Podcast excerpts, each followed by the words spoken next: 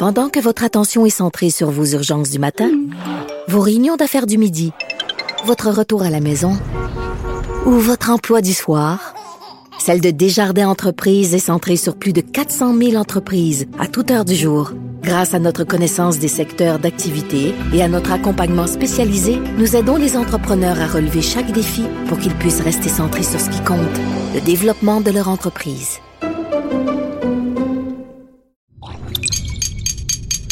Cube Radio. Sophie Durocher. Sophie Durocher. Sophie Durocher. Mon nom est Sophie Durocher. Sophie Durocher. Des opinions éclairantes qui font la différence. Cube Radio.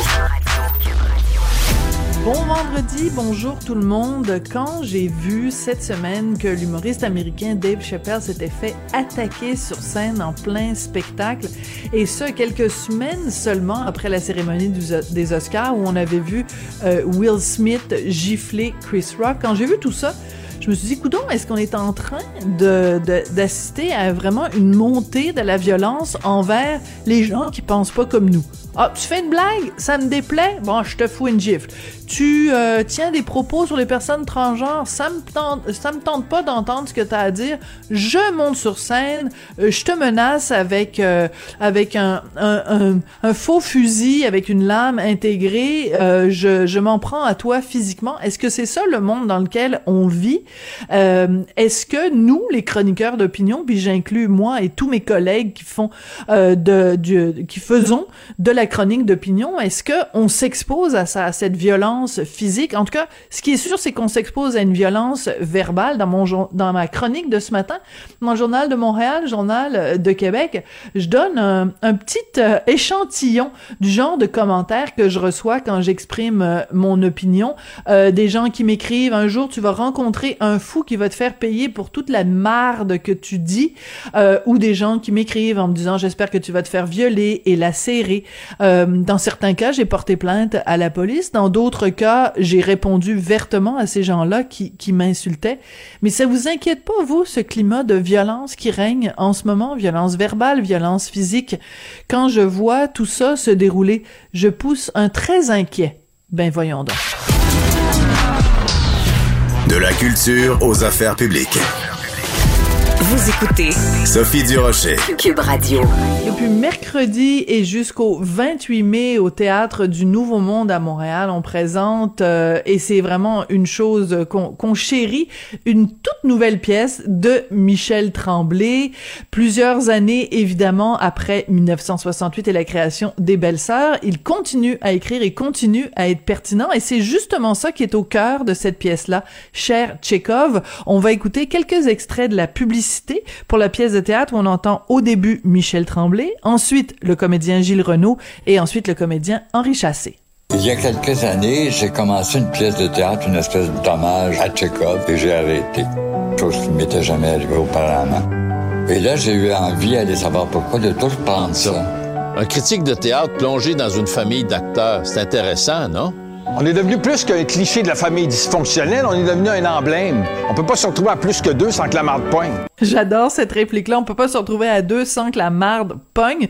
C'est Michel Tremblay qui a écrit cette réplique-là. Bonjour Michel. Bonjour. Michel, on se tutoie parce qu'on se connaît depuis plusieurs années. J'ai fait longtemps, oui. Oui, depuis très très très longtemps. Je trouve ça fascinant le sujet de ta nouvelle pièce parce que c'est un dramaturge comme toi qui se pose la question est-ce que je suis encore pertinent? Dans quelle mesure c'est toi qui parles à travers le personnage de Gilles Renaud? Ben pardon. Oui, c'est moi que quelque part à partir de mes je sais pas de mes 70 75 ans euh, j'ai commencé à me poser de, de, sérieuses questions sur ma pertinence, le vieillissement. Le, je remarque que le, le, tout artiste doit douter tout le temps, toute sa vie. Je pense que une des grandes qualités d'un artiste, c'est c'est le doute euh, d'une qualité parce que c'en est une. Il faut pas être sûr de soi. Je pense qu'un artiste qui est sûr de lui, qui est trop sûr de lui, n'est pas un vrai euh, artiste. Alors quand on vieillit, évidemment, quand on est jeune, bon, on, fait des choses sans trop y penser. L'inspiration vient, c'est pas facile, mais c'est c'est pas très difficile, c'est souffrant, mais pas très difficile. Et euh, ben, en vieillissant, euh, l'inspiration est moins là. On a fait des choses. Euh, on, connaît le danger de se répéter. On a peur de se répéter, de dire des choses qu'on a qu'on a déjà dites et de, de, de pas même de, de, ne pas les dire sur un nouveau ton, trouver un nouveau ton pour le dire.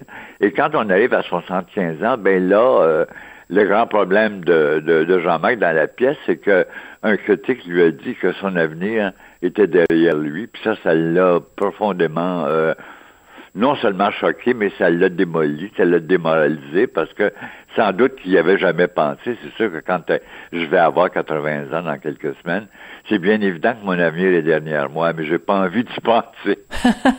T'as pas envie que quelqu'un te le dise, mais toi... Ben, ben euh, non, Surtout pas, surtout quand on, comme pour cette pièce-là, par exemple, si euh, les critiques sont pas sortis encore, ça vient de commencer. Mais si les critiques me, me, le disent, me disent que j'ai raison de, d'en parler dans ma pièce, euh, euh, ça, va, ça va me démolir, c'est bien évident. On est, on est très sensible. En vieillissant, c'est pire. ça, c'est une évidence. le, le, le, bien fait pas autant de bien, puis le mal fait plus mal, je crois. Oh mon Dieu que c'est bien dit, Michel. Ça veut dire que quand on te fait un compliment euh, aujourd'hui, ça te ça te remplit de bonheur beaucoup moins qu'à une certaine époque où tu prenais les compliments? En vieillissant, on se prend moins pour quelqu'un d'autre. Quand on est jeune, on euh, on reçoit les compliments comme s'ils nous étaient dus. Euh, quand on est vieux, ils font plaisir, mais on a eu on a eu tellement de choses dans nos vies que c'est moins, c'est, plus, disons que c'est plus soulageant euh, que, qu'un plaisir. On, hmm. on dit, tu, me dis tout à l'heure que tu avais aimé ma pièce avant, avant, l'entrevue, et ça me soulage, ça me fait plaisir, bien sûr, mais ça me soulage, c'est ouf, alors qu'avant, ça me soulageait pas.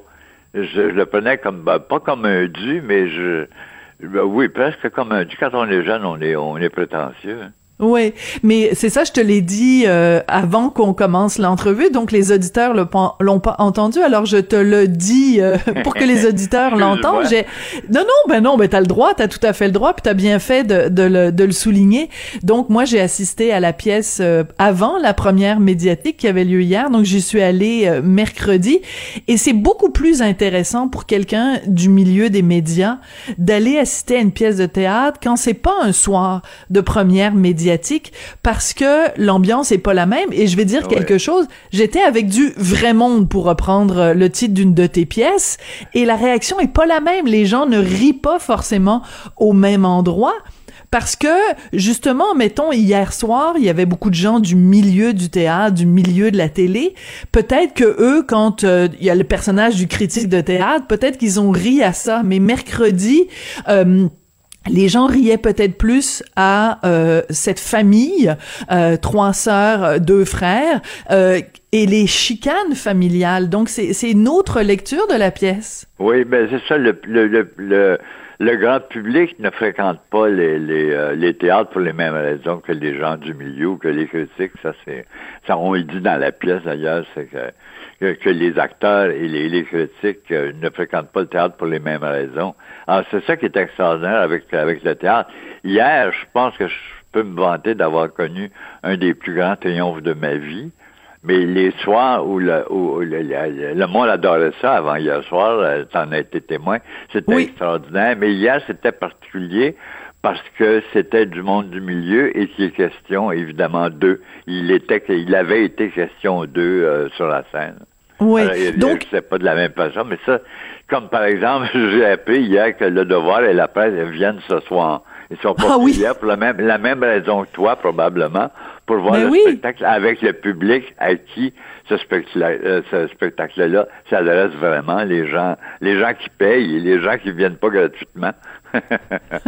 oui, c'est ça. Les, les picassiettes, hein, on, est, on est des picassiettes, les, les journalistes. Mais, mais c'est intéressant aussi parce que dans cette pièce euh, de, euh, de, de théâtre-là, on reconnaît la signature Tremblay et on, dans l'extrait que j'ai que j'ai fait jouer, donc il y, a une réplique que tu mets dans la bouche de d'Henri Chassé où il parle de, de, de cette réunion familiale et dit, bon, ça, dès qu'on est plus que deux, la, la, la marde pogne, quelque chose comme ça. Euh, ces familles-là dysfonctionnelles, ces familles québécoises où il y a euh, soit des cas d'inceste ou des cas de de, de, de, de, malaise, de silence, de non-dit, euh, ça, a été ta matière quand même beaucoup, là, ce nœud familial qui, euh, à la fois, nous donne plein d'amour et nous donne plein de haine. C'est, c'est, ça a été au cœur de ton œuvre, la famille. Oui, puis ce qui est, ce qui est formidable aussi, c'est que j'ai voulu rendre hommage à Tchekhov, parce qu'il y a 125 ans, Tchekhov faisait la même chose avec, euh, avec des familles russes. Alors, dans cette pièce-là, j'ai essayé de mélanger sans prétention, je me prends pas pour Tchekhov, là, mais sans prétention, j'ai voulu euh, mélanger le style de l'auteur de théâtre que je préfère avec mon style à moi, ce qui fait que dans certaines scènes, on en parlait hier en coulisses, on regardait le spectacle avec Serge, on en parlait des fois. Il y a une scène en particulier à, quatre personnages dans, dans l'obscurité où c'est quatre personnages de Tchekhov, mais la scène est construite comme je construis mes, mes pièces, moi. Là, c'est, c'est quelqu'un qui a voulu mélanger les deux styles pour faire un hommage à, son idole. Ouais. Alors, tu as mentionné Serge, c'est évidemment Serge Denoncourt qui est le metteur en scène de la pièce. Tu n'es pas sans savoir que euh, il y a quelque temps, Serge a fait toute une sortie que moi j'ai applaudi. Euh, il était à l'émission Bonsoir, Bonsoir à Radio-Canada et il a raconté que en sortant du TNM, il est allé au Tim Hortons qui est juste en face et qu'il n'a pas été capable d'être servi en français à ah Montréal, ville francophone. Qu'est-ce que c'était j'étais là, j'étais assis à côté de lui, c'était l'émission qui était consacrée à Tchekhov et j'ai euh, ça m'a fait penser, c'est d'autres parce que j'en ai parlé souvent dans dans, dans mes livres. Euh, ça m'a fait penser à, ma propre jeunesse quand j'avais 16-17 ans et qu'on allait dans les grands magasins euh, de l'Ouest de Montréal. Les petites Québécoises qui, qui travaillaient là comme vendeuses étaient obligées de nous parler anglais. Et on pense qu'on s'est débarrassé de ça, on pense que c'est fini. Et là, tout à coup, ça revient. Euh, ils font ça sans peur et sans reproche. Euh, c'est comme s'ils il, il, il, pilonnaient, il, oui, ils pilonnaient la, la, la, loi 101. C'est assez terrible. C'est la preuve qu'il faut continuer à se battre si, si on veut, si on veut rester francophone. C'est bien évident. Il faut, il faut je pense, garder cette fierté-là, ce qui m'a, ce qui m'a euh, fait devenir un, séparatiste. On disait des séparatistes à l'époque, il, y a 60 ans. C'est le fait, c'était l'orgueil de, de, pouvoir rêver qu'un jour, on aurait un pays qui serait le représentant de la langue française en Amérique du Nord. C'est ça qui nous, qui nous gouvernait quand on était jeune, la, première génération.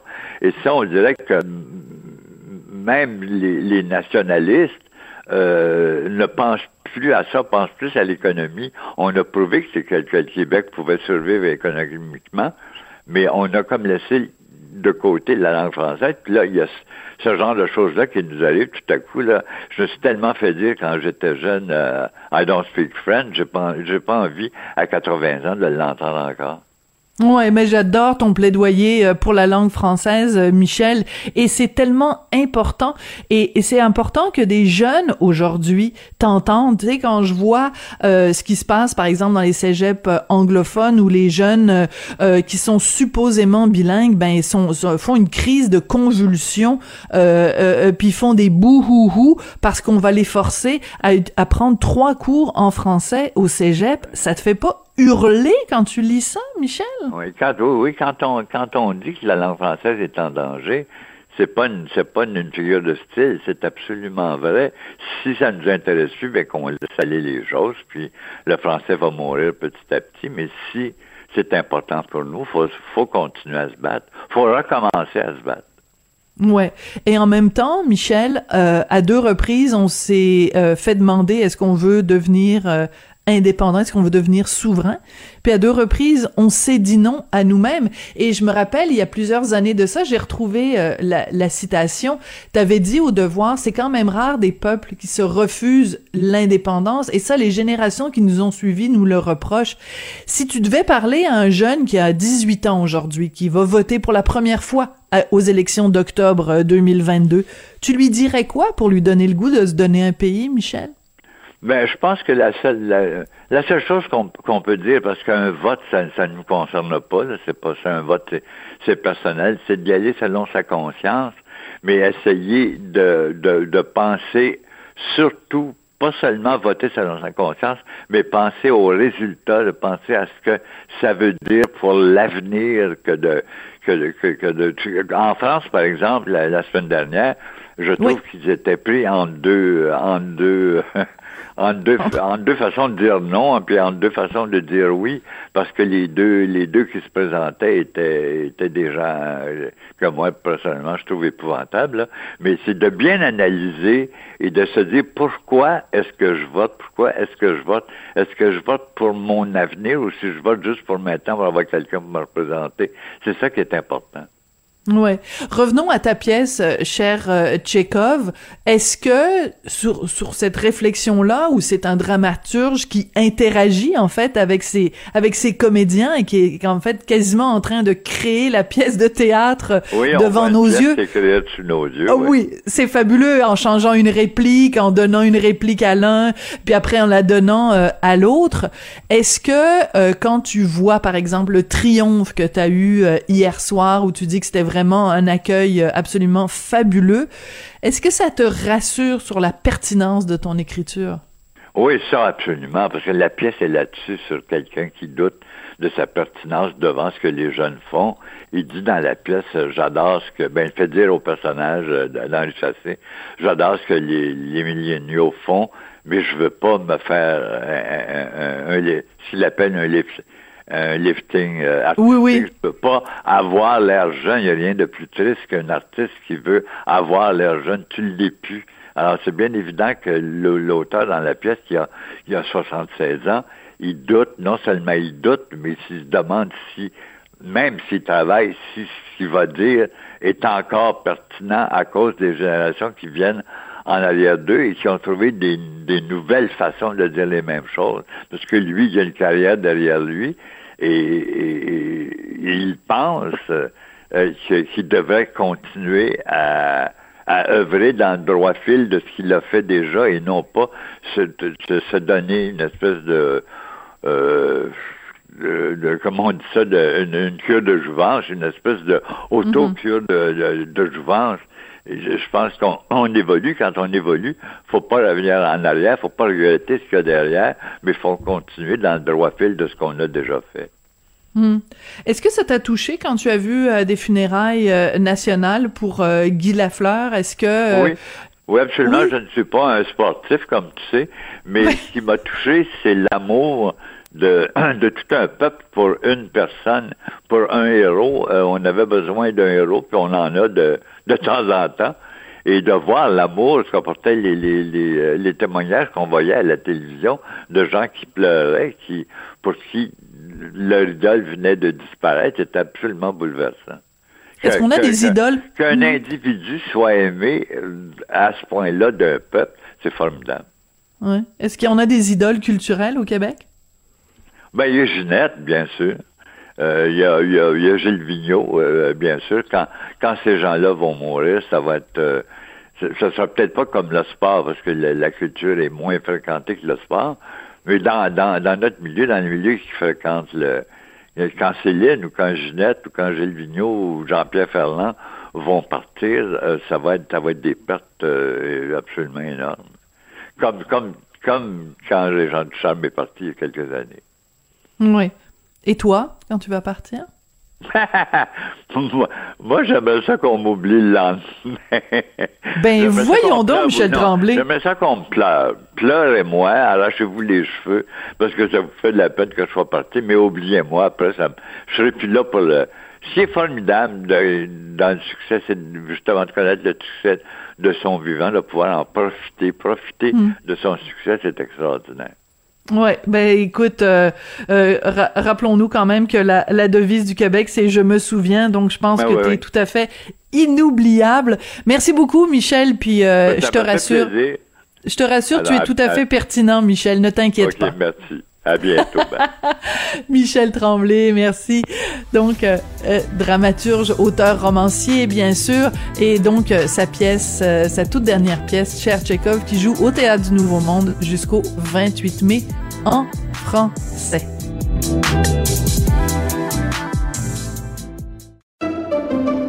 Pendant que votre attention est centrée sur cette voix qui vous parle ici, ou encore là, tout près ici, très loin là-bas, Celle de Desjardins Entreprises est centrée sur plus de 400 000 entreprises partout autour de vous. Depuis plus de 120 ans, nos équipes dédiées accompagnent les entrepreneurs d'ici à chaque étape pour qu'ils puissent rester centrés sur ce qui compte, la croissance de leur entreprise. Sophie Durocher. Une femme distinguée qui distingue le vrai du faux. Vous écoutez Sophie Durocher. Le Parti québécois est complètement offusqué par la visite de la gouverneure générale du Canada unilingue anglophone à l'Assemblée nationale et surtout de sa rencontre avec François Legault, une rencontre qui s'est passée dans les deux langues officielles du Canada, mais pas seulement dans la langue officielle du Québec. Est-ce que le PQ a raison d'être offusqué de cette rencontre-là, de cette présence-là? On va en parler avec Karine Gagnon, qui est chroniqueuse politique au Journal de Montréal, Journal de Québec, et qui est aussi directrice adjointe de l'information au Journal de Québec. Karine, bonjour. Bonjour Sophie. C'est quand même euh, un peu humiliant de se dire t'es euh, premier ministre d'une province francophone, la seule province pro- francophone au pays, puis tu rencontres la gouverneure générale et t'es pas capable d'avoir la totalité de ta rencontre dans la langue officielle qui est le français. C'est quand même humiliant que François Legault ait accepté que la rencontre se, se passe dans les deux langues. C'est non seulement humiliant, mais c'est c'est pas cohérent parce que euh, si on se rappelle bien là, la CAC euh, il réclamait l'abolition de ce poste-là, hein, du représentant de la reine au Canada et même au Québec.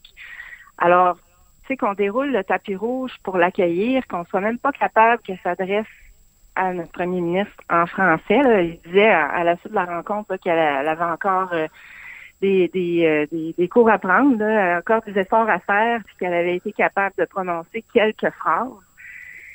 Moi, je- j'avoue que je- ça m'échappe comment une personne intelligente, là, ce- ce- cette femme-là, comment ça peut.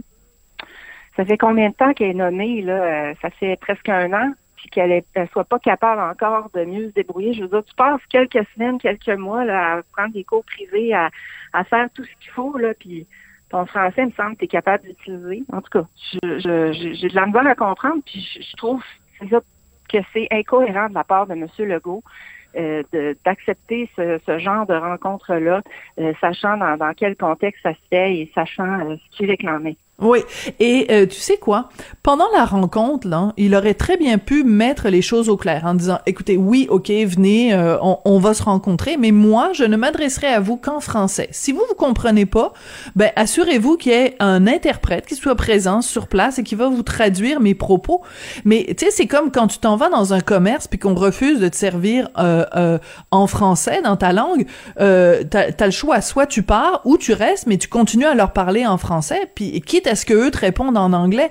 Mais le fait qu'il ait accepté d'y parler en anglais, je trouve que c'est vraiment euh, se comporter en carpette. Oui, puis c'est vrai que ça aurait pu être mis au clair par son par son personnel, son entourage avant la rencontre. Regardez, est-ce que est-ce que c'est possible que ça se déroule en français? Sinon, ben effectivement, il y a des, des, services d'interprètes qui sont possibles, mais de, faire ça en anglais, puis de- sachant que finalement, il croit pas à, à cette position-là non plus. Voilà. euh, bon, puis à ce que je sache, il y a un représentant de la reine là, au Québec? Euh, D'ailleurs, il a fallu que je cherche ce matin, je me rappelais plus. le nom du lieutenant-gouverneur, c'est vrai? Oui, c'est ça, Michel Doyon. Alors, euh, je, je, je me suis dit, bon, ben, c'est vrai, là, mais on n'entend pas beaucoup parler. Alors, il y en a un que je sache. Donc, pourquoi c'est nécessaire euh, qu'elle fasse une première rencontre au Québec? Euh, alors, sachant tout ça, ben, je me dis, euh, ça se fait là, de décliner poliment si, euh, si les conditions euh, qu'on impose sont pas euh, sont pas possibles. là. Et- ben, et- visiblement, ça c'était c'est pas comme ça que ça s'est déroulé. Là. Puis le Parti québécois a refusé de, de, de la rencontrer, tout comme Québec solidaire. Oui, puis ce qui est particulier, c'est que Dominique Anglade, la chef libérale, a accepté la rencontre et elle a dit, ben, elle est citée dans le journal, elle dit, elle est venue, on l'a rencontrée, cette rencontre-là a lieu en anglais. J'aurais aimé qu'elle ait lieu en français. Ben, je dis, Madame Anglade, qu'est-ce que c'est ça, cette affaire-là? C'est même pas au moins François Legault, on nous dit que ça s'est déroulé dans les deux langues. Mais donc, elle, Dominique Langlade, elle a accepté de la rencontrer et elle a accepté que la rencontre se fasse uniquement en anglais. C'est bien beau faire des vœux pieux après en disant on aurait aimé que ça se passe en, français. Mais, tu sais, je, je, parlais tout à l'heure avec Michel Tremblay parce que euh, Serge Denoncourt, qui fait la mise en scène de sa pièce de théâtre, s'est présenté dans un Tim Horton, puis il a pas été capable de se faire servir en français. Puis Michel Tremblay, il nous rappelait, quand il était jeune, là, les magasins, les grands magasins dans l'Ouest, les vendeuses francophones euh, se faisaient dire qu'il fallait parler anglais à leurs clients, même si le client était francophone. Je veux dire, quand je vois Dominique Anglade puis François Legault qui parlent en anglais à la, à gouverneure générale, on n'est pas loin de ce qui se passait il y a 60 ans au Québec. Comment ça se fait qu'on accepte ça, Karine? Ben, c'est parce que s'ils ne donnent pas l'exemple à titre voilà. et de premier ministre, euh, comment veux-tu, après qu'on arrive avec nos combats pour faire euh, respecter, pour, euh, pour protéger la langue française, si l'exemple part pas de la tête? Là, tu as tellement raison. C'est certain que je, comprends mal comment ça peut se passer. Puis, le, le chef du Parti québécois disait c'est encore un exemple de nationalisme de façade de, la part du premier ministre, mais c'est vrai qu'il est ambigu sur, sur plusieurs positions. Puis celle-là, ben, il me semble que ça devrait être au cœur de, ce, de ces euh, priorités. Tu sais, il dit les Québécois, c'est pas une priorité pour eux d'abolir ces postes-là. Non, mais c'est certainement une priorité, par contre, de protéger leur langue je pense qu'avec tout ce qu'on écrit là-dessus, euh, je pense que tu vas être d'accord avec moi là. Ben oui, c'est sûr. Écoute le nombre de chroniques qu'on écrit, puis euh, dans le journal, euh, le journal de Montréal et le journal de Québec, euh, quand on fait nos, nos, nos séries en français, s'il vous plaît, des, des c'est il, il, faut sensibiliser les Québécois. Puis je suis entièrement d'accord avec toi. Il faut que ça parte, que ça parte d'en haut. Et ben écoute, c'est sûr que si c'était le PQ qui était au pouvoir, jamais cette rencontre-là n'aurait n'aurait n'aurait eu lieu. Euh, ben c'est c'est le fun de savoir que euh, la, la CAC euh, qui et maintenant je trouve que leur, leur jeu paraît plus on, on voit les cartes du jeu hein. Je pense qu'ils ont mis cartes sur table. C'est un nationalisme disons à géométrie variable. Un, un nationalisme de compromis disons ça comme ça. Oui ben où est-ce qu'on veut plaire un peu tout le monde là? On cherche à plaire un peu tout le monde. Alors, le, effectivement, le, jupon dépasse là-dessus. oui. Écoute, euh, Karine, il y a un autre sujet dont euh, tu voulais absolument nous parler aujourd'hui. C'est un texte euh, qui est sorti dans le dans le dans le journal. on apprend donc que même si pendant la pandémie, il y a bien moins de gens qui ont utilisé les transports en commun, que le nombre de crimes sexuels est resté au, même niveau. Euh, et en plus, on apprend que les agresseurs dans les transports en commun ciblent presque toujours des mineurs. Ça donne froid dans le dos. Oui, tout à fait. C'est à peu près une centaine d'incidents de nature sexuelle qu'il y a, grosso modo, à chaque année dans les autobus du métro de Montréal. Puis moi, ce qui, ce qui me frappait dans tout ça, c'est que, bon, ça fait des années que euh, des organismes se battent. Là, on en a un qui témoigne dans, l'article pour qu'il y ait des mesures euh, qui soient prises pour éviter ça. Mais ce qui me frappe, c'est euh, l'indifférence dans laquelle ça se déroule un peu. C'est comme c'est comme si, bof, ça fait un peu partie de, de, la vie ou c'est presque ça. Je dis pas que la STM ne fait rien, euh, mais quand même, sais, on, accueille ça comme euh, bon ben grosso modo, année après année, là, ça se reproduit. Là, une centaine d'agressions. Tu peux pas euh, prendre l'autobus ou le métro puis te dire je suis en sécurité. Il y a toujours un risque de te faire taponner ou de te faire agresser dans, dans les moyens de transport collectif. Je trouve ça quand même assez hallucinant. Puis, puis inacceptable. Puis imagine, des mineurs, là, des enfants qui prennent le, transport en commun puis qui se font agressé de, de cette façon-là, euh, je me dis que comment ça se fait qu'on peut tolérer ça. Je peux pas croire qu'il n'y a pas des moyens euh, qu'on peut prendre davantage pour assurer la sécurité, que ce soit par l'éclairage des caméras, de la surveillance, n'importe quoi, mais il me semble qu'il faut s'assurer de protéger les utilisateurs et, les utilisatrices de ces transports-là quand même. Oui, eh ben écoute, je suis entièrement d'accord avec toi. Évidemment, il y a juste un bémol que je mettrais. Dans euh, le journal, donc euh, dans ce reportage, il y a une entrevue avec Audrey Simard. Elle travaille euh, au Centre d'éducation et d'action des femmes de Montréal. Puis on nous dit que ça fait des années qu'elle lutte contre le harcèlement de rue. Alors, je vais juste te citer une phrase qui, moi, m'a fait un peu tiquer. Euh, on nous rapporte la plupart du temps des hommes qui font du frottage, d'autres ont les mains baladeuses ou encore des regards insistants. Ça laisse des vraies cicatrices chez les victimes. Moi, j'ai un gros problème avec ça. Karine, parce que euh, je pense que quand on parle d'agression sexuelle, quand on parle de violence sexuelle, puis qu'on met là-dedans des regards insistants, qu'on met ça au même niveau que quelqu'un qui se fait euh, euh, agresser physiquement, je trouve que ça diminue la crédibilité du propos. C'est pas vrai qu'un regard instant c'est la même chose que euh, se faire plotter dans un coin. Et je trouve que c'est pas la première fois qu'on voit ça des gens qui qui combattent la violence sexuelle et qui incluent les regards insistants. J'ai comme un malaise avec ça. Est-ce que tu partages le malaise? Ah oui, je partage le malaise là. Mais tu sais, je pense que les plaintes concernent pas des regards insistants. Je pense que c'est la, dame de l'organisme qui, met tout ça dans le même paquet, mais mais je suis d'accord avec toi que ça doit pas être mis dans le dans le même euh, dans le lot là. Euh, puis un regard insistant, je veux dire, euh, ben ça, se détourne, puis euh, c'est pas c'est pas du tout la même chose. C'est pas disons que quand il y a des gestes là, c'est autre chose là. Euh, puis c'est ça qui, qui, est condamnable. Là. Maintenant, on peut pas empêcher les gens de nous regarder là quand même. Euh, faut pas, faut pas devenir paranoïaque non plus. Mais quand ça, ça, ça devient des gestes là, puis des, des attouchements, puis des agressions à proprement parler, là, là je pense que je pense que c'est inacceptable. Puis, puis c'est ça, tu sais, je disais, euh, je disais que, que c'était comme un peu accueilli dans l'indifférence. Puis c'est frappant là ces jours-ci dans l'actualité, tu sais, avec ce qui se passe du côté de la FTQ. Ah, c'est épouvantable. Euh, oui, Alors, explique, explique aux auditeurs qui auraient peut-être pas suivi euh, l'affaire de la FTQ Construction, là. C'est un scoop de la presse, comme quoi il y a, il y a... Ben, je te laisse, je te laisse l'expliquer, là. Oui, donc c'est euh, Rénal Grondin, euh, qui était euh, président de la FTQ Construction depuis maintenant quatre ans. Euh, en fait, on a appris euh, par la presse qu'il avait été reconnu coupable finalement d'avoir euh, harcelé, agressé sexuellement à plusieurs reprises pendant deux ans une secrétaire de direction. Et puis ça, ça avait conduit la commission des lésions professionnelles en 2012 avait fait des prestations à la victime parce qu'elle souffrait de tout ça. Elle n'avait pas poursuivi au criminel. Mais ce qui est incroyable, c'est que le Rénal Grondin en question a pu poursuivre sa carrière, a pu obtenir des promotions jusqu'à devenir président de la FTQ Construction. Et moi, je ne peux pas croire, là, je, ne peux pas croire, il va y avoir enquête, là, mais que qu'il n'y avait pas plein de gens qui savaient ça, là.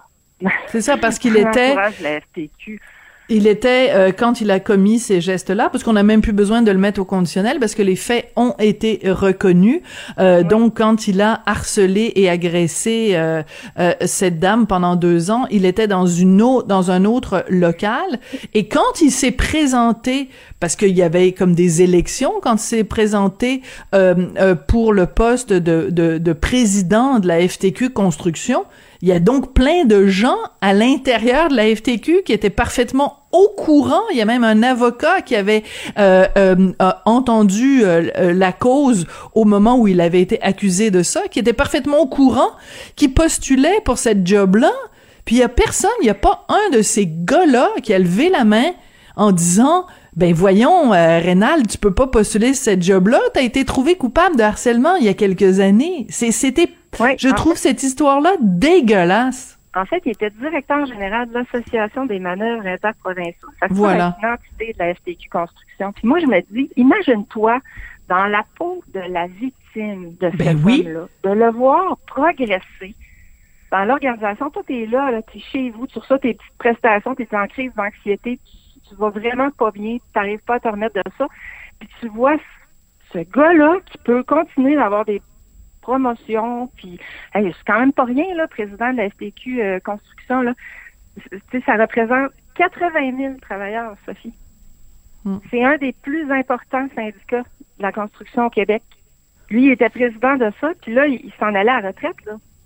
Faisait son petit bonhomme de chemin. Il partait à retraite bientôt. Puis là, ils l'ont congédié sur le champ parce que le, la presse a sorti cette histoire-là. Oh, oui, mais tu as tout à fait raison de faire un parallèle. Tu as tout à fait raison de faire un parallèle entre ces deux histoires-là, même si elles peuvent avoir euh, l'air euh, dissemblables. C'est cette espèce de, de haussement d'épaule. Tu sais, euh, des, des gens se font agresser dans le métro, haussement d'épaule.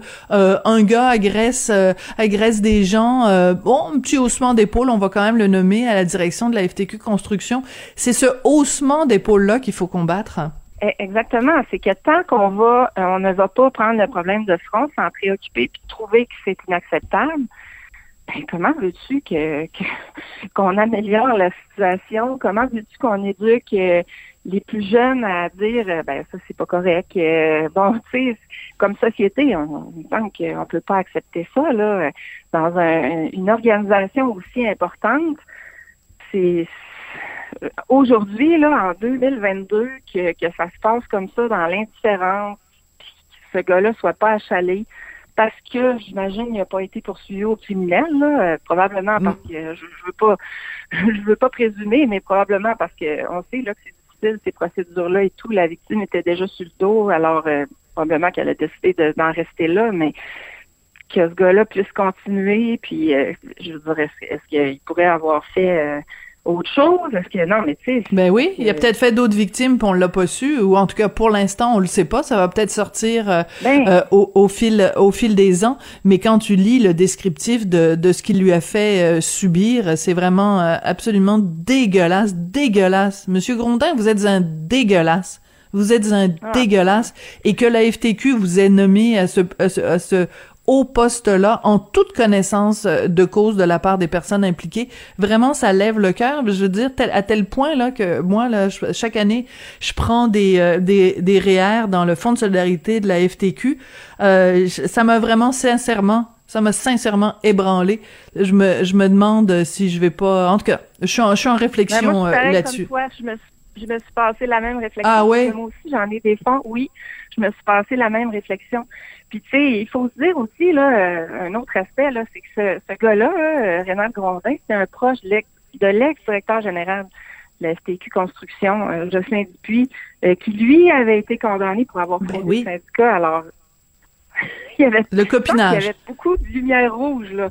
Il me semble que ça va pas très bien au sein de cette organisation-là, au niveau de la gestion, de, la, tête de l'organisation. Là, je pense qu'il y, a un petit ménage à faire, d'après moi. Oui, euh, ben, ça, tombe bien, c'est le printemps, un petit ménage du printemps, ça ferait du bien. Merci beaucoup, Karine. Passe une excellente fin de semaine. On se retrouve la semaine prochaine. Karine Gagnon, donc, qui est chroniqueuse, Journal de Montréal, chroniqueuse politique, Journal de Montréal, Journal de Québec et directrice adjointe de l'information au Journal de Québec. Merci, Karine.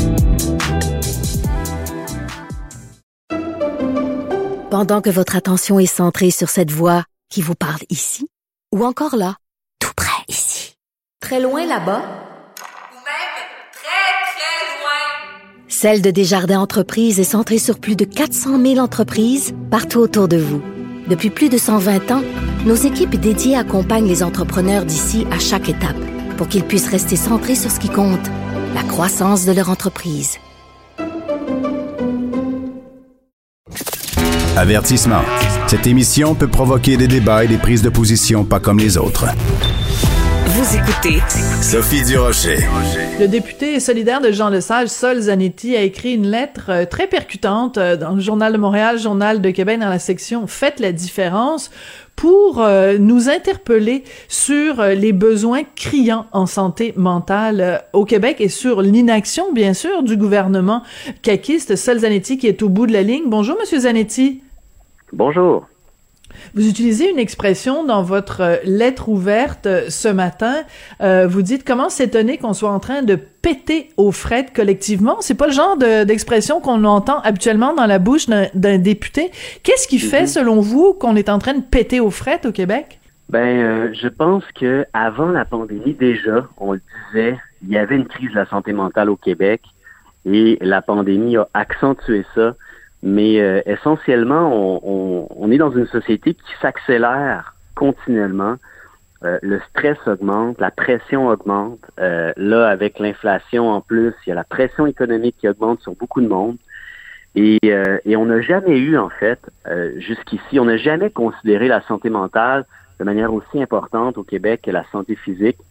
Ce qui fait que, euh, bon, euh, quand il y a des urgences, effectivement, oui, euh, il va y avoir des urgences psychiatriques et tout ça, mais on laisse beaucoup de situations de santé mentale se détériorer. Et c'est et c'est quelque chose qu'on doit qu'on doit arrêter absolument. Il faut il faut prendre la santé mentale au sérieux et dire vraiment c'est essentiel à l'être humain. quand tu n'as pas la santé mentale, ça peut entraîner des, des, des, des, problèmes de santé physique, ça entraîne des problèmes sociaux, ça entraîne des problèmes au travail, euh, j'irais même jusqu'à dire dans l'économie, euh, l'absentéisme, ça entraîne des problèmes dans le service public parce qu'il y a de l'absentéisme. Alors c'est vraiment un fléau il faut, euh, faire de la prévention et aussi euh, endiguer ces problèmes-là en donnant des services. Alors, on le sait, euh, le temps d'attente pour avoir accès à des services psychologiques au Québec, ça peut aller jusqu'à deux ans. Puis en deux ans, ben, si tu souffres, que ce soit une souffrance mentale ou autre, ben, deux ans à souffrir, c'est long, longtemps. Qu'est-ce que vous proposez concrètement pour alléger le système ou, euh, euh, que le système soit plus rapide, que la prise en charge soit plus rapide? Oui. Ben, il y a des solutions curatives, effectivement, puis d'autres solutions préventives, là, mais pour, euh, pour ce qui est du curatif, c'est-à-dire que quand les gens ont besoin, il faut qu'on ait des services, puis le plan de Québec solidaire, c'est d'embaucher 2000 spécialistes en santé mentale au Québec, dont 900 psychologues. En ce moment, il y en a beaucoup qui œuvrent dans le secteur privé et qui euh, et qui charge extrêmement cher, ce qui fait que les soins en santé, en santé mentale sont devenus un peu un luxe au Québec, en fait. C'est tu peux en avoir si tu as les moyens. Mm. Et euh, il y a tellement une demande en ce moment même que même au privé, il y a des psychologues qui vont charger jusqu'à 240 dollars de l'heure. Hein, pardon? imaginez 240 euh, dollars de l'heure, c'est des choses qui se voient. tellement il y a une rareté. Alors imaginez si vous avez un rendez-vous par semaine, ça monte à presque 1000 dollars. Qui peut se payer ça? Euh, Pas beaucoup de monde et pas très longtemps. Donc euh, c'est un problème. Il faut qu'on euh, donne des, meilleures conditions, pas à ces mêmes salaires-là exorbitants, mais qu'on donne les meilleures conditions aux professionnels de la santé, dans le public, puis des conditions d'exercice où ils ont une plus grande autonomie de pratique aussi, puis une plus grande flexibilité là, du point de vue de l'administration, pour faire en sorte qu'ils aient envie de revenir au public et qu'on soit capable de, de prioriser aussi euh, l'octroi des soins, puis que les gens qui en ont le plus besoin vont l'avoir, puis on n'aura pas, on va pas laisser les détresses euh, s'empirer. Oui, ah, donc euh, je, j'apprécie tout à fait vos, vos, propositions et je pense qu'elles sont en effet euh, pertinentes. Je veux juste revenir sur quelque chose que vous avez dit un petit peu plus tôt, euh, Monsieur Zanetti, quand vous avez dit on, on ne considère pas la santé mentale sur le même plan ou avec la même urgence ou la même préoccupation que la santé physique. C'est pas quelque chose qui est propre euh, au Québec. Je pense que dans toutes les civilisations, surtout aux quatre coins de la planète, ah on reste avec cette stigmatisation là. On reste avec avec ce deux poids deux mesures. Donc, est-ce que c'est pas en amont euh, de, de, de changer les mentalités, de changer la perception que les gens ont? Parce que moi, si je vous dis j'ai le diabète, ben ou j'ai un cancer du sein, ben tout le monde va dire ah ma pauvre petite Sophie. Si je vous dis j'ai un trouble de personnalité limite ou je fais des psychoses, les gens vont me fuir, ils vont pas venir vers moi. Et c'est, effectivement stigmatisé beaucoup la santé mentale. Vous avez parfaitement raison. Puis euh, jusqu'à il y a une certaine époque, et puis peut-être qu'il y a encore du monde comme ça aujourd'hui. Et quand quelqu'un disait ah je, me sens au bord d'éclater de, de, l'épuisement, de la dépression, de l'anxiété, on disait bah gère-toi là. Oui, oui. Prends sur toi. Euh, prends sur toi, puis euh, c'est, dans mon temps, on se gérait, puis gère-toi. Bon, c'est vu comme une faiblesse. Aujourd'hui, une chance, ce tabou-là commence à à voler en éclats, puis les gens disent non, non, c'est humain. Puis ça, c'est faire preuve d'humilité et d'une grande force au fait de dire j'ai besoin d'aide et d'aller en demander. Et, et c'est, et c'est, ça fait, ça fait grandir, ça rend plus heureux. Donc, euh, ça, on a fait ce chemin-là au Québec. Maintenant, il faut qu'on fasse le deuxième plan. Puis effectivement, c'est partout dans le monde. Hein, je pense, il y a très certainement des endroits où il y a plus de services en santé mentale mais euh, on est, je pense que c'est euh, les sociétés euh, riches qui ont, qui commencent à réaliser qu'ils peuvent se permettre de faire ça, qu'ils le font. Et puis c'est très important. Puis je pense que le Québec pourrait être un modèle aussi. Et, j'aimerais parler aussi de la, notion préventive en santé oui, mentale. Oui, allez-y. C'est beau de dire quand quelqu'un est en détresse, on lui donne des soins, c'est bien. Mais ce qui est bien, c'est aussi d'organiser puis de faire, d'avoir des politiques publiques qui font en sorte qu'on arrive moins à être en détresse.